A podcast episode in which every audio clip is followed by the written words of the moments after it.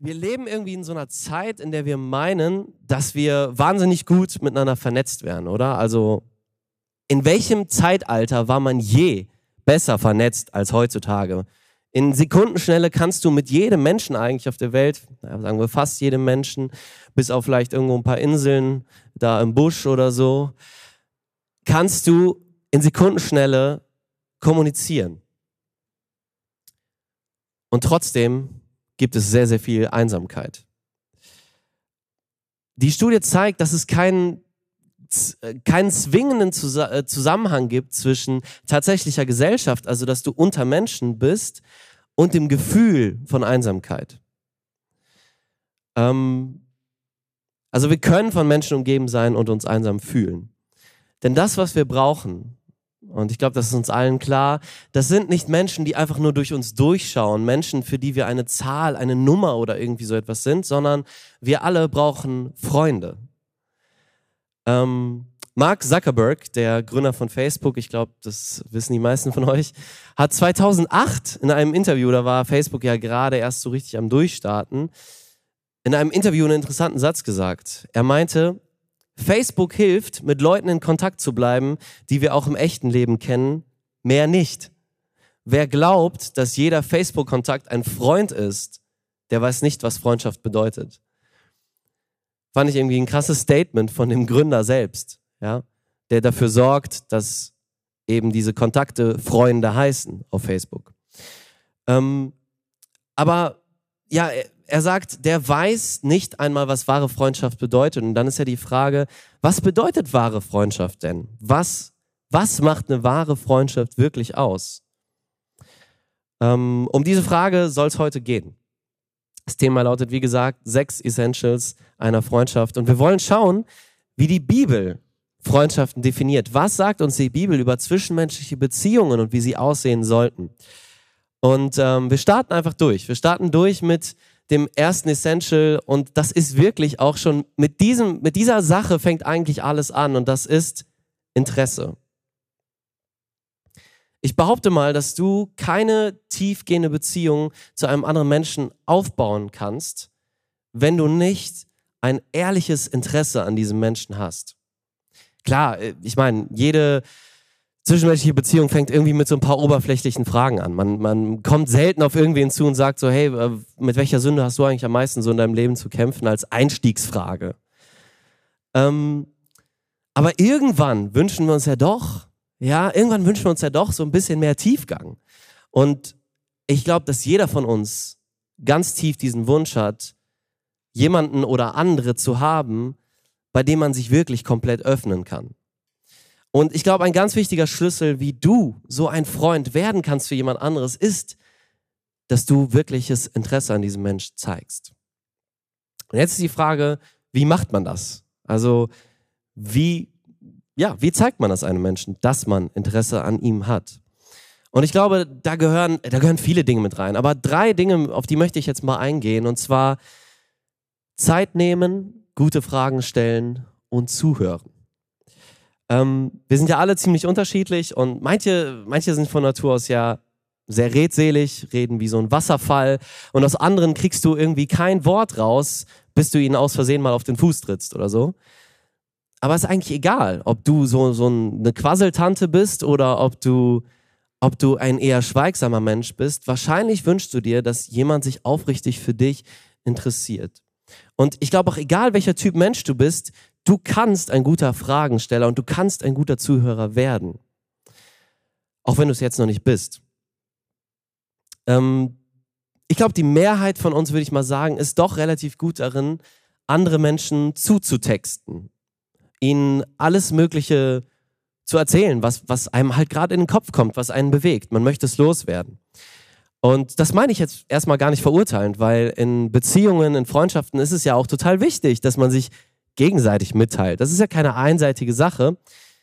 Aber wie oft fällt es uns doch irgendwie total schwer, unseren Rededrang mal für ein paar Minuten zurückzuhalten und uns einfach mal voll und ganz auf diesen anderen Menschen einzulassen, auf seine Welt, auf seine Gefühle, auf seine Gedanken. Und ich glaube, um gut zuzuhören, braucht man nicht immer Fragen zu stellen, weil, naja, wie eben schon gesagt, bei manchen Menschen sprudelt es ja auch schon von selbst alles irgendwie raus. Manche Menschen stellen sich selbst die Fragen und beantworten sie, ohne dass du irgendwas sagst. Du kannst zehn Minuten daneben sitzen und führst ein Gespräch, an dem du eigentlich gar nicht beteiligt bist. Das gibt's auch, aber oft kann es dann ja doch helfen, gute Fragen zu stellen. Sogar, sogar dann, wenn jemand wie ein Wasserfall redet, weil gerade diese Menschen brauchen eben auch mal eine Richterungsänderung in ihrem Denken, weil sie sonst immer wieder und wieder die gleichen Sachen denken und sagen und tun. Und ähm, deshalb kannst du auch ein guter Freund für solche Menschen sein und du kannst ihnen helfen, mehr Ordnung in ihr Chaos zu bekommen. Also, was sind gute Fragen? Was sind gute Fragen, die man jemand stellen kann? Ich glaube, grundsätzlich gibt es eine Reihe von Fragen und das kann man irgendwie schwer jetzt äh, so, so, so eine Liste machen und hier, ich gebe euch einen Zettel in die Hand, diese zehn Fragen, stell die jemanden, dann seid ihr gute Freunde.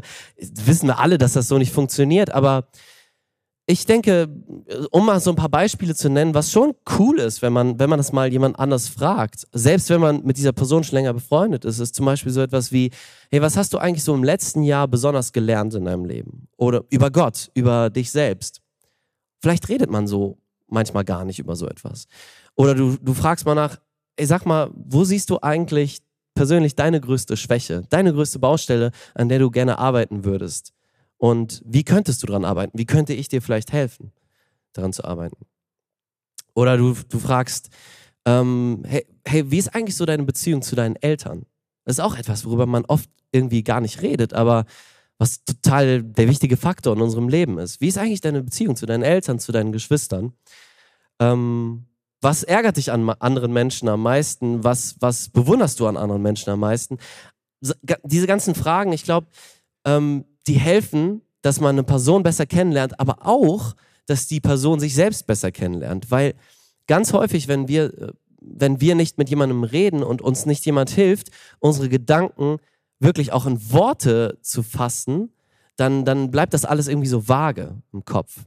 Und ähm, wenn wir Fragen stellen, dann helfen wir uns gegenseitig, mehr Ordnung da reinzubekommen. Und ähm,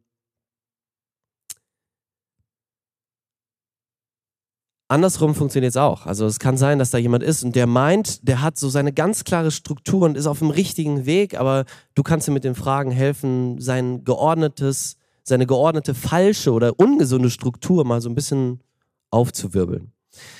Ähm, Fragen zu stellen ist eine Sache, aber dann geht es um das Zuhören. Und zwar um aktives Zuhören.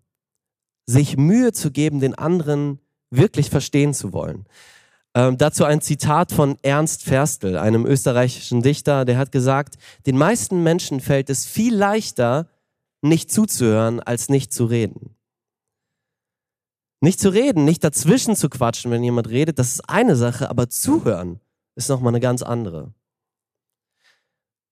Ich glaube, was sehr schnell passiert, ist, dass wir meinen, den anderen zu verstehen, aber wir haben uns eigentlich noch gar nicht wirklich viel Mühe gemacht, ihn wirklich zu verstehen. Und so antworten wir, ehe wir richtig hingehört haben. Manchmal wortwörtlich, also wir quatschen dazwischen manchmal aber eben auch bildlich gesprochen. Also wir haben noch nicht richtig verstanden, aber wir fangen schon an, Ratschläge zu verteilen. Ähm, Im Weisheitsbuch Sprüche, da finden wir ja eine ganze Reihe von richtig guten Lebensweisheiten. Und da heißt es in Kapitel 18, Vers 13, ein Mensch, der antwortet, bevor er zugehört hat, zeigt seinen Unverstand und wird nicht ernst genommen.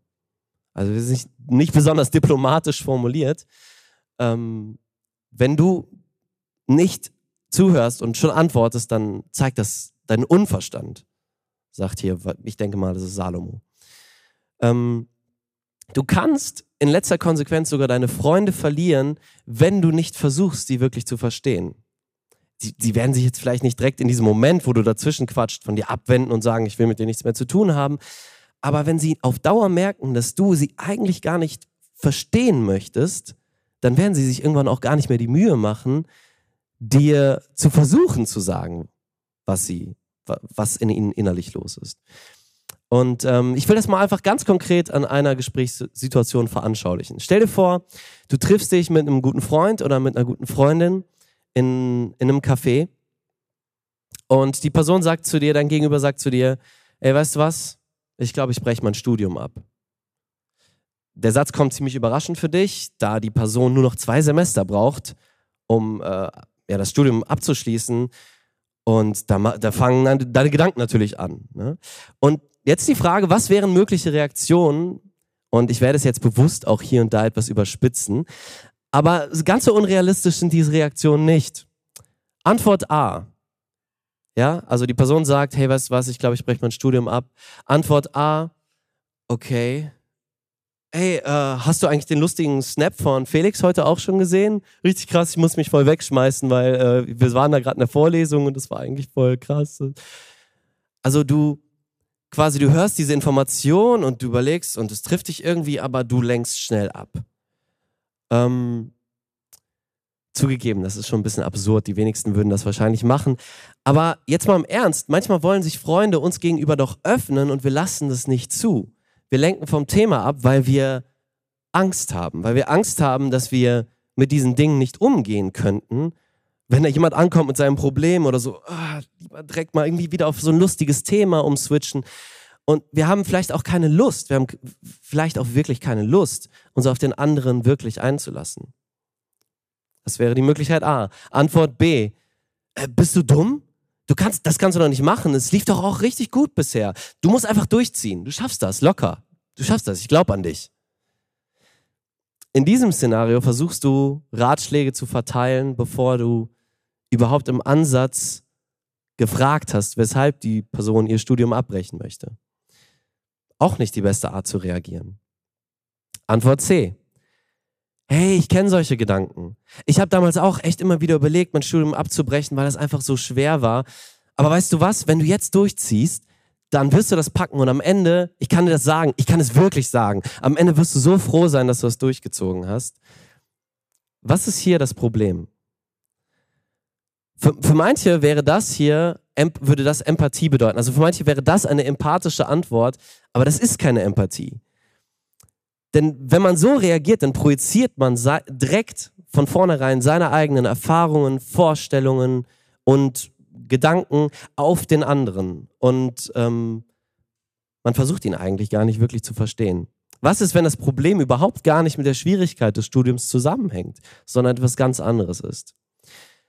Und in diesen Antwortmodus verfallen wir, glaube ich, besonders dann gerne auch mal, wenn wir schon ganz gut mit Leuten befreundet sind und wir denken, dass wir schon immer genau wissen, ah ja, er denkt ja immer so oder sie denkt immer so und ähm, ja, ich verstehe schon, brauchst, brauchst gar nicht zu Ende zu erklären.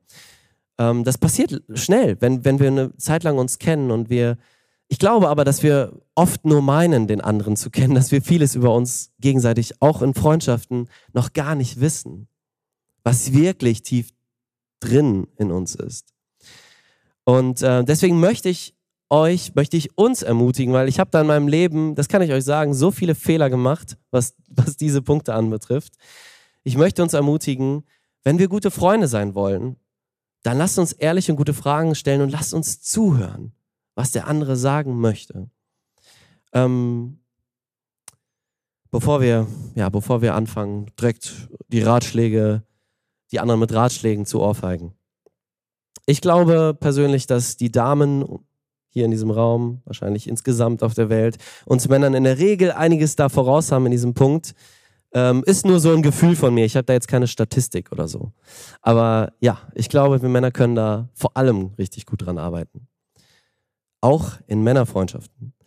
Ähm, kommen wir zum zweiten Essential und das ist Respekt und Annahme. Viele denken, dass gemeinsame Hobbys und Interessen wichtig wären für eine gute Freundschaft und dass man zusammen lachen können muss. Und ich glaube, diese Dinge sind alles andere als unwichtig. Für mich ist das auch wichtig in der Freundschaft.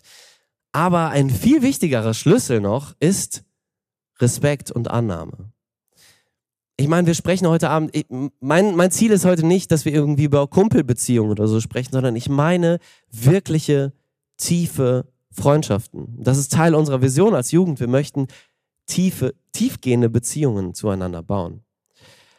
Und die werden nur dann bestehen können, wenn wir uns gegenseitig respektieren und annehmen.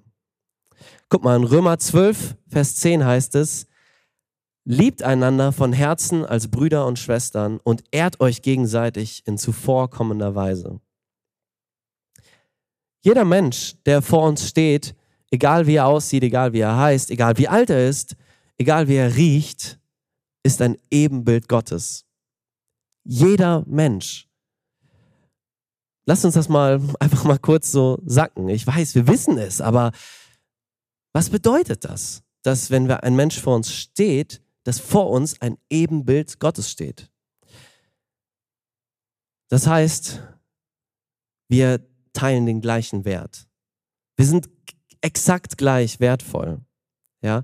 Und ein Baby das gerade erst geboren wurde, das hat, in ihrem, das hat in seinem Leben noch nicht viel erreicht und trotzdem hat es genau denselben Wert wie du und ich.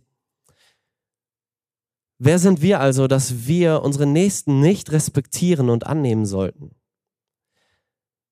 Wenn wir unsere Nächsten nicht respektieren, dann respektieren wir uns in letzter Konsequenz selbst nicht. Und auch hier ähm, wieder ein Zitat, diesmal vom englischen Schriftsteller Daniel Defoe. Und er hat gesagt, Freundschaft fließt aus vielen Quellen, am reinsten aus dem Respekt. Woran denkt ihr als erstes, wenn ihr irgendwie das, Perso äh, das Wort Respektpersonen hört? Also, keine Ahnung, ich, ich glaube, ich würde als erstes an Menschen denken wie die Pastoren, die, die hat man zu respektieren, die Eltern hat man zu respektieren, ältere Menschen, unsere zwei Alex-Polizisten hier in der Reihe, eine Reihe, die hat man auch zu respektieren. Aber Freunde? Das sind doch, das sind doch die Leute auf meiner Augenhöhe. Ja, sagt Jesus, wer der Größte von euch sein will, der erniedrige sich selbst und diene den anderen. Auch unter Freunden sollte Respekt herrschen. Und jetzt mal ganz ehrlich, wie schnell rutschen wir da rein, dass wir anfangen, aufeinander rumzuhacken? Jede Schwäche des anderen wird irgendwie ausgenutzt, um ein bisschen zu sticheln, ja, es ist ja immer so ein bisschen scherzhaft, aber vielleicht auch nicht ganz so scherzhaft. Und jeder Versuch des anderen, sich mitzuteilen oder auch einen kreativen Beitrag zu bringen, wird einfach belächelt. Und wenn ihr mich fragt, Leute, ich glaube, in diesem Punkt haben wir wirklich noch richtig, richtig viel zu lernen, weil ich das immer wieder bei uns auch sehe, dass wir das tun.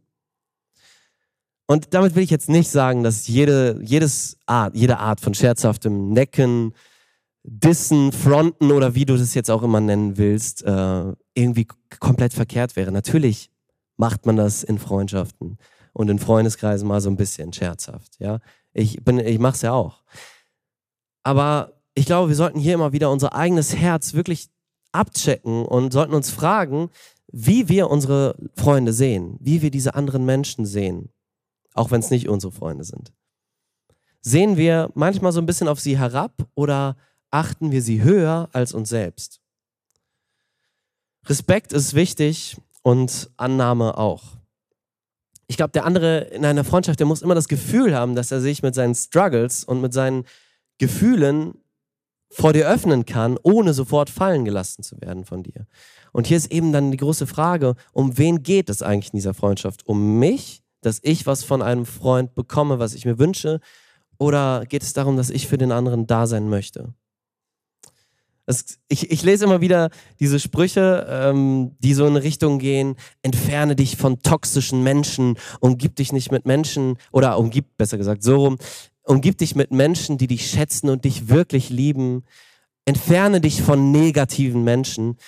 Also, versteht mich nicht falsch, ich denke schon, dass es wichtig ist, die Beziehung zu einigen Menschen zu kappen oder gar nicht erst aufzubauen. Aber wenn man diese Sätze zu 100% umsetzen würde, dann müssten wir uns ja von uns selbst entfernen. Denn jetzt mal ganz ehrlich, also wer von uns würde behaupten, dass er immer zu 100 Prozent ein positiver Einfluss auf seine Freunde ist? Also ich kann das nicht von mir behaupten. Und ich glaube, wenn wir ganz ehrlich sind, kann das keiner von sich behaupten. Wer kann sagen, dass er seine Freunde noch nie in irgendetwas runtergezogen hat oder belastet hat?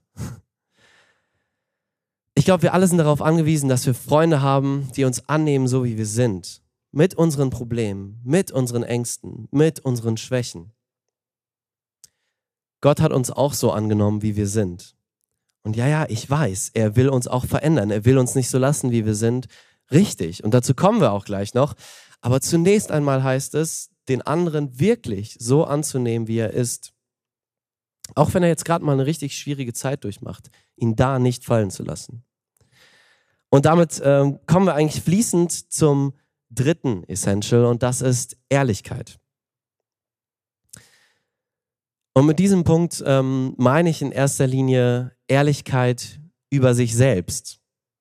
Also die Fähigkeit, ehrlich dem anderen sagen zu können, was man denkt, was man fühlt. Und ich glaube, es gibt sie, es gibt diese Menschen, die das Herz auf der Zunge tragen, die, die wirklich ehrlich sagen, was sie denken und fühlen. Ähm, aber den allermeisten von uns geht es dann doch etwas anders und wir fangen an, uns irgendwelche Masken aufzusetzen.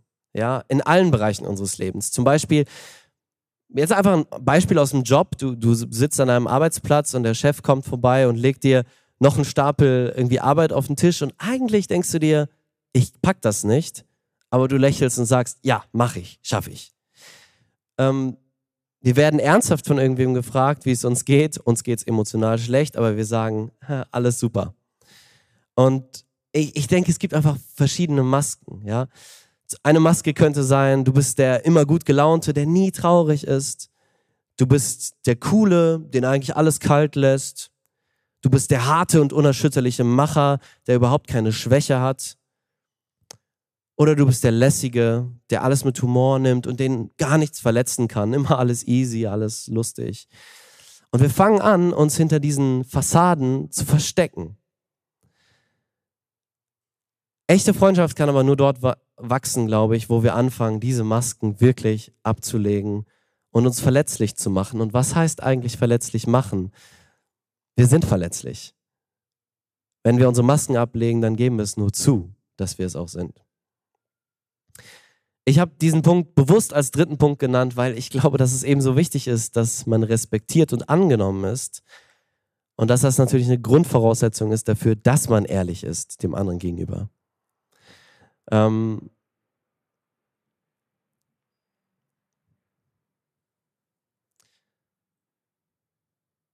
Aber ich glaube, selbst dann, wenn wir das bekommen, also wenn wir respektiert und angenommen werden, tun wir uns oft schwer damit, ehrlich zueinander zu sein. Wir sagen dem anderen nicht, wenn er uns etwas verletzt hat, sondern wir fressen es uns hinein. Oder wir reden mit irgendwem anders darüber. Wir sagen irgendwie ein Treffen ab und erfinden irgendwelche Gründe, warum wir nicht können, anstatt ehrlich zu sagen, dass wir keine Lust haben. Das Problem ist, dass unsere Konflikte oder unsere Beziehungen so nie besser werden können.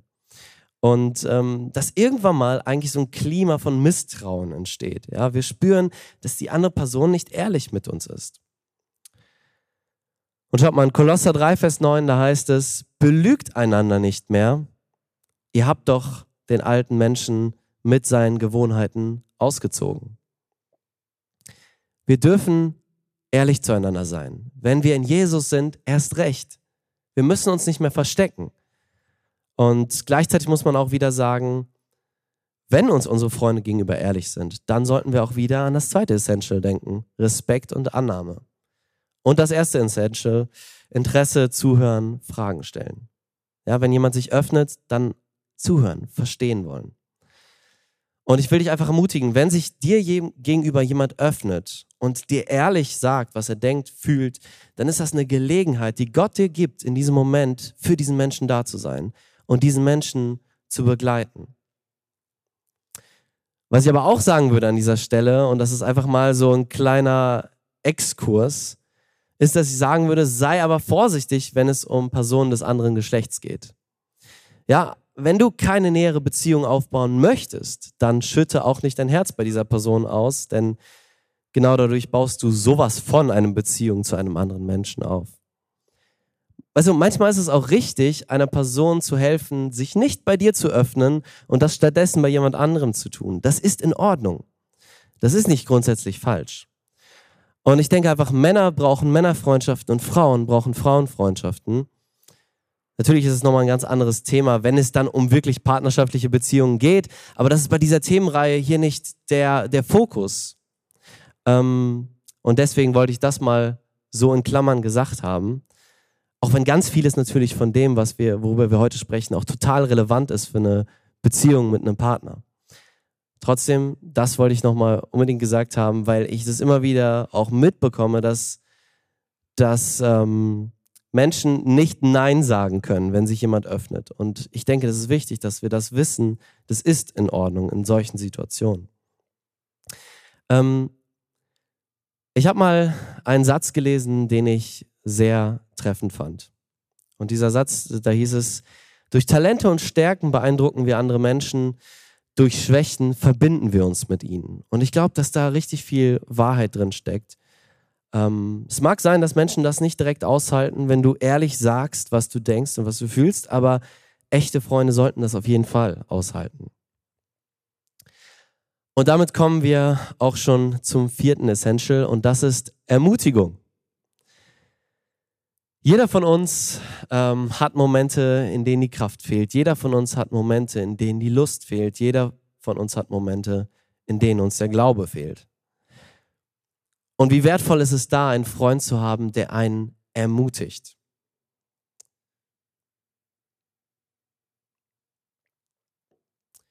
Manchmal ist das ein auf, aufrichtendes, tröstendes Ermutigen, was notwendig ist, so wie Paulus das in 2. Korinther 1, Vers 4 ausdrückt, wo er sagt, auch wenn ich vieles durchstehen muss, gibt er mir immer wieder Mut. Darum kann ich auch anderen Mut machen, die ähnliches durchstehen müssen. Ich kann sie trösten und ermutigen, so wie Gott mich selbst getröstet und ermutigt hat. Ich habe irgendwann mal angefangen, ähm, die Krisen meines Lebens als Chancen wahrzunehmen oder es zumindest zu versuchen, das Positive darin zu sehen.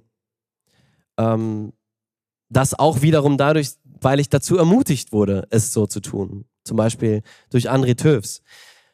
Vielleicht, muss, vielleicht musste man eine Trennung durchleben, um später für Freunde mitfühlen zu können und sie besser verstehen zu können. Vielleicht musste man durch depressive Phasen in seinem Leben gehen, damit man weiß, wie sich das anfühlt und um zu wissen, wie es anderen geht in dieser Situation und was sie wirklich benötigen. Ähm, ich kann mich noch sehr gut daran erinnern, wie ich gedacht habe, bevor ich das alles durchlebt habe ich hatte wenig Verständnis, ehrlich gesagt, dafür, wenn irgendein Mensch seinen Kopf hängen lassen hat. Da habe ich mir gedacht, hä, Kopf hoch, Einstellung ändern, äh, die Dinge einfach positiv sehen und weiter geht's. Wo, wo ist das Problem? Aber jeder, der selbst eine wirkliche Niedergeschlagenheit und Depression erlebt hat, der weiß ganz genau, dass das nicht so einfach ist. Und ähm, ein Freund von mir, ein guter Freund von mir, war damals, bevor ich noch selbst diese ganzen Erfahrungen gemacht habe, in so einer Phase. Und statt dass ich ihm auf die richtige Weise ermutigt habe, habe ich ihn schon fast eher so ermahnt. Ja, ich wollte ihn auf den richtigen Weg kriegen. Und wisst ihr was? Dadurch habe ich den Kontakt zu ihm fast komplett verloren. Auf jeden Fall war die Beziehung komplett auf Eis und ich habe es gar nicht gecheckt. Ich, hab, ich dachte was habe ich, hab ich, falsch gemacht? Ich habe doch, ich hab doch nichts Böses gesagt oder so. Aber dann musste ich irgendwann verstehen, die Art und Weise, wie ich da in der Situation reagiert habe, war total uneinfühlsam. Und ähm, heute ist es Gott sei Dank wieder anders. Ich habe wieder eine richtig gute Beziehung zu dieser Person. Ähm, aber das, das war so ein Moment oder so ein Erlebnis, das ich nie vergessen werde, wo ich gecheckt habe, wie wichtig das ist, erstmal mitfühlend zu sein, ermutigend und nicht immer sofort gleich praktische Ratschläge zu verteilen. Ähm, wenn wir aber emotional gerade in einer richtig stabilen Phase sind in der Freundschaft, dann ist vielleicht Hebräer 10, Vers 24 eine Reihe, wo es heißt, und wir wollen aufeinander Acht geben und uns gegenseitig zur Liebe und zu guten Taten anspornen. Manchmal brauchen wir Freunde, die uns, die uns aus unserer Komfortzone rauskicken, die uns pushen, Dinge in unserem Leben umzusetzen, die wir alleine irgendwie nicht umgesetzt bekommen, wo wir uns nicht den Ruck geben können. Und ähm, Vielleicht auch, vielleicht auch einfach Dinge, die etwas Mut erfordern. Und da würde ich, da ich uns ermutigen, lasst uns Freunde sein, die andere zu guten Taten anspornen. Ähm, ermutigende Worte können heilsam wirken. Schaut mal, Sprüche 16, Vers 24, da heißt es, freundliche Worte, das äh, Nico hat es heute schon treffend gesagt zu mir, das könnte eigentlich so ein richtiger Wandspruch sein. Freundliche Worte sind wie Honig, süß für den Gaumen und gesund für den ganzen Körper. Ähm, Krasser Vers, oder? Aber das ist das, was ermutigende, freundliche Worte mit uns machen können. Ähm, Freundlichkeit hat noch nie geschadet. Es, es geht nicht darum, sich beim anderen einzuschleimen, aber mit Ermutigung brauchen wir nicht zu sparen. Ich war das cool, ein Dozent von mir äh, an der Bibelschule, der hat mal gesagt, äh, wisst ihr, bei uns in der Familie ist, äh, haben wir eine Regel und zwar auf eine Ermahnung, die wir aussprechen, müssen sieben Ermutigungen kommen. Also das heißt, erstmal siebenmal ermutigen und dann hast du das Recht, jemanden zu ermahnen. Und äh, ja, ob das jetzt zu 100 Prozent so wirklich umgesetzt wird oder nicht, ist eine andere Frage, aber das Prinzip ist klar. Sei in der Freundschaft nicht derjenige, der permanent den Zeigefinger hebt, sondern sei ein Ermutiger. Sei jemand, der, der aufrichtet, der aufbaut und positiv ist. Ähm, ermutige so viel und so oft du kannst, ähm, denn wir alle sind schwach und wir brauchen immer wieder Ermutigung. Und dann in den richtigen und entscheidenden Momenten weise auch mal zurecht. Und damit kommen wir zum fünften Essential, Zurechtweisung. Ich, ich weiß nicht, wie dieses Wort auf dich wirkt im Kontext vom Thema Freundschaft. Äh, ich meine, Zurechtweisung, es klingt vielleicht eher so ein bisschen nach Eltern oder nach einem Trainer, der seine Jungs irgendwie zurechtweist oder so. Ich weiß es nicht. Aber ja, wenn wir Freunde sind in Jesus, dann haben wir eine klare Richtung, in die wir zusammengehen. Und dann können und müssen wir uns zwischendurch auch zurechtweisen gegenseitig. Und ich habe bewusst das Wort Zurechtweisung gebraucht und nicht das Wort Ermahnung, weil ich finde, im Deutschen hat das Wort Ermahnung halt so eine sehr, irgendwie so einen sehr negativen Touch. Aber schaut mal auf das Wort Zurechtweisung. Das ist etwas sehr Positives, ja. Das beschreibt, dass du auf den richtigen Weg gebracht wirst von jemand anderem. Wenn dich jemand zurechtweist, heißt das, der hilft dir, von deinen komischen Waldwegen wieder auf die Straße zu kommen. Und ähm, Zurechtweisung ist einfach ein Ausdruck von Liebe.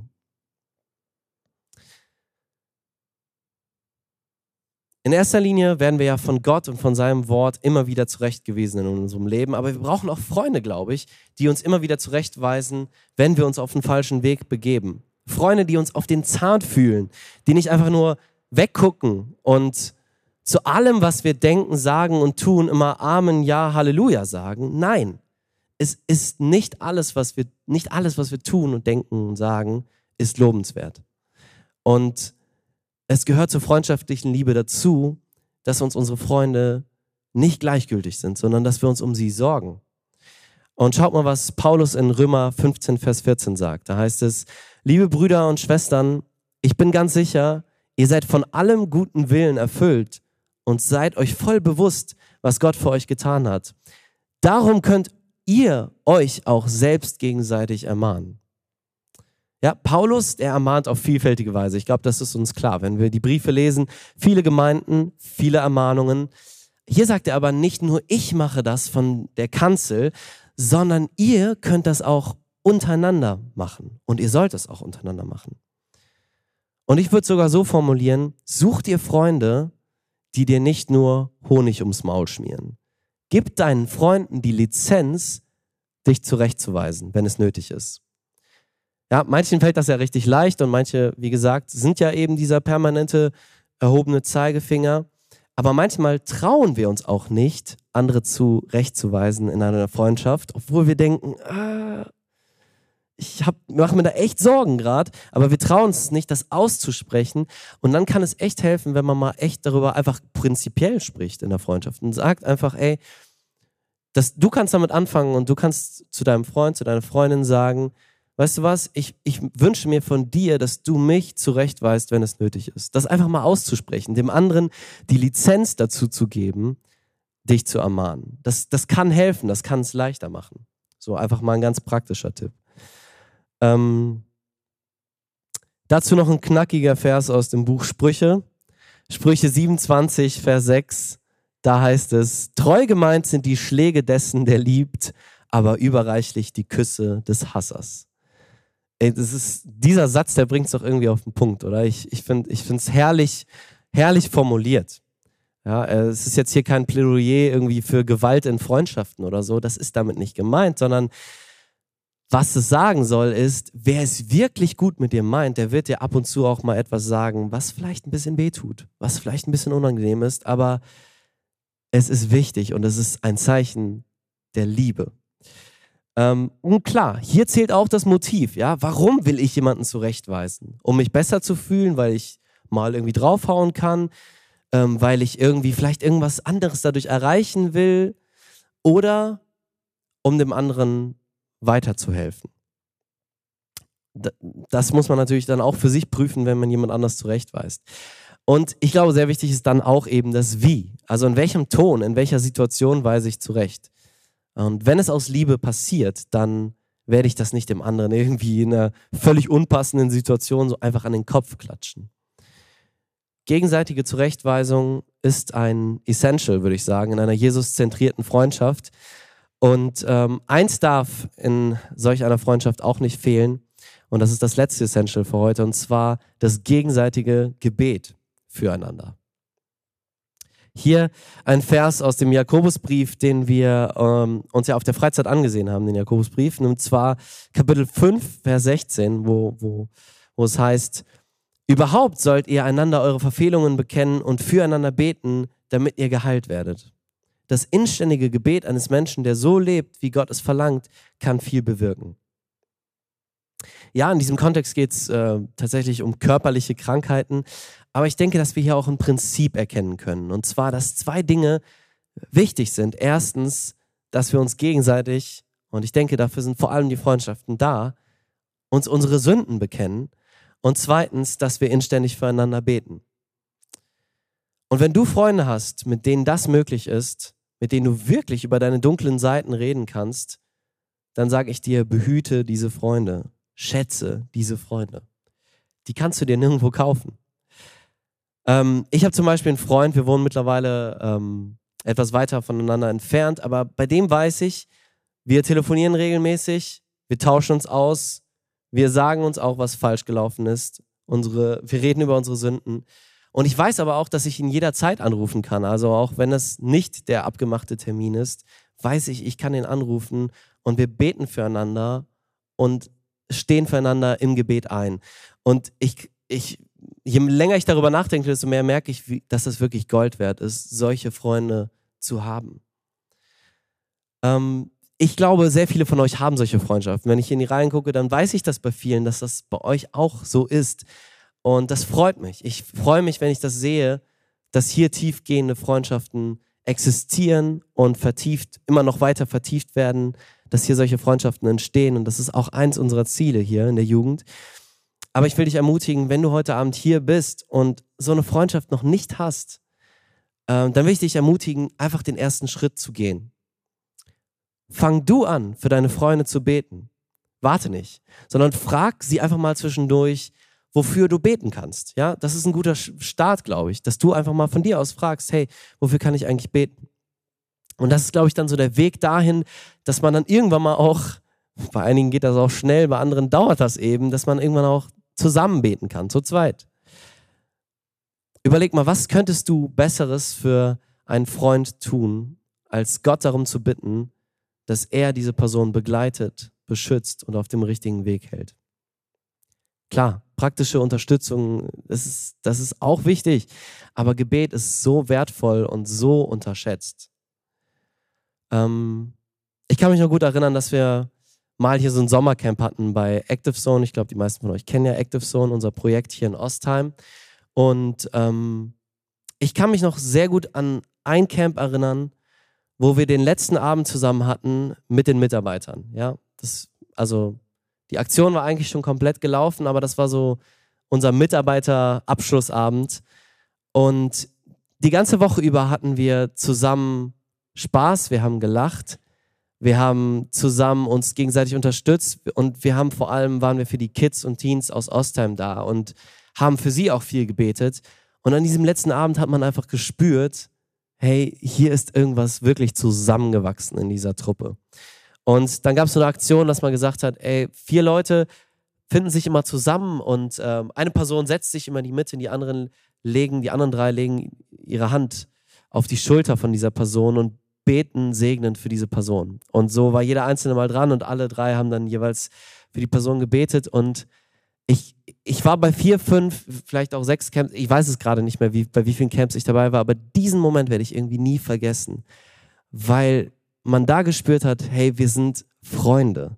Wir sind nicht einfach nur irgendwie, ja, äh, Kumpels, wir sind nicht nur Zahlen, sondern wir sind wirklich Freunde geworden in dieser Woche. Und, ähm, und ich weiß gar nicht, worüber ich mich mehr gefreut habe, irgendwie für diese Leute beten zu können oder was mir mehr Freude gemacht hat, ähm, oder die Gebete von ihnen zu hören, die sie für mich gesprochen haben. Auf jeden Fall ist mir da klar geworden, Gebet füreinander, das ist so, so wertvoll. Und ähm, ich unterschätze das Gebet, glaube ich, leider sehr schnell. Aber im Gebet liegt die ganze Kraft. Und zusammen beten in der Freundschaft heißt, Gott, wir haben es nicht in unserer Hand, aber wir schauen auf zu dir und wir suchen deine Vergebung, deine Hilfe und deine Weisheit, die wir brauchen. Es gibt natürlich ähm, noch sehr viel mehr als diese sechs Essentials in Freundschaften. Wir haben zum Beispiel noch gar nicht über das Thema Vergebung gesprochen und auch nicht darüber, wie man mit vertraulichen äh, Informationen umgeht, die jemand anderes uns gibt. Aber irgendwo mussten wir uns ja heute mal beschränken. Äh, wir haben ja auch nicht irgendwie die ganze Nacht hier Zeit, sondern gleich gibt es ja auch noch das Jugendcafé. Aber lasst uns doch mal wirklich wenigstens diese sechs Essentials heute für uns mitnehmen. Und vielleicht war da der eine oder andere Punkt für dich dabei, wo du sagst, ja, daran will ich arbeiten. Und wenn es eine Sache ist, ich möchte dich ermutigen, nimm dir vielleicht eine Sache mit von heute, wo du sagst, das will ich mal in meinen Freundschaften umsetzen. Also nochmal die sechs Essentials. Interesse ist das erste. Respekt und Annahme. Ehrlichkeit, Ermutigung, Zurechtweisung und Gebet. Das sollte unsere Freundschaften ausmachen und prägen. Und ähm,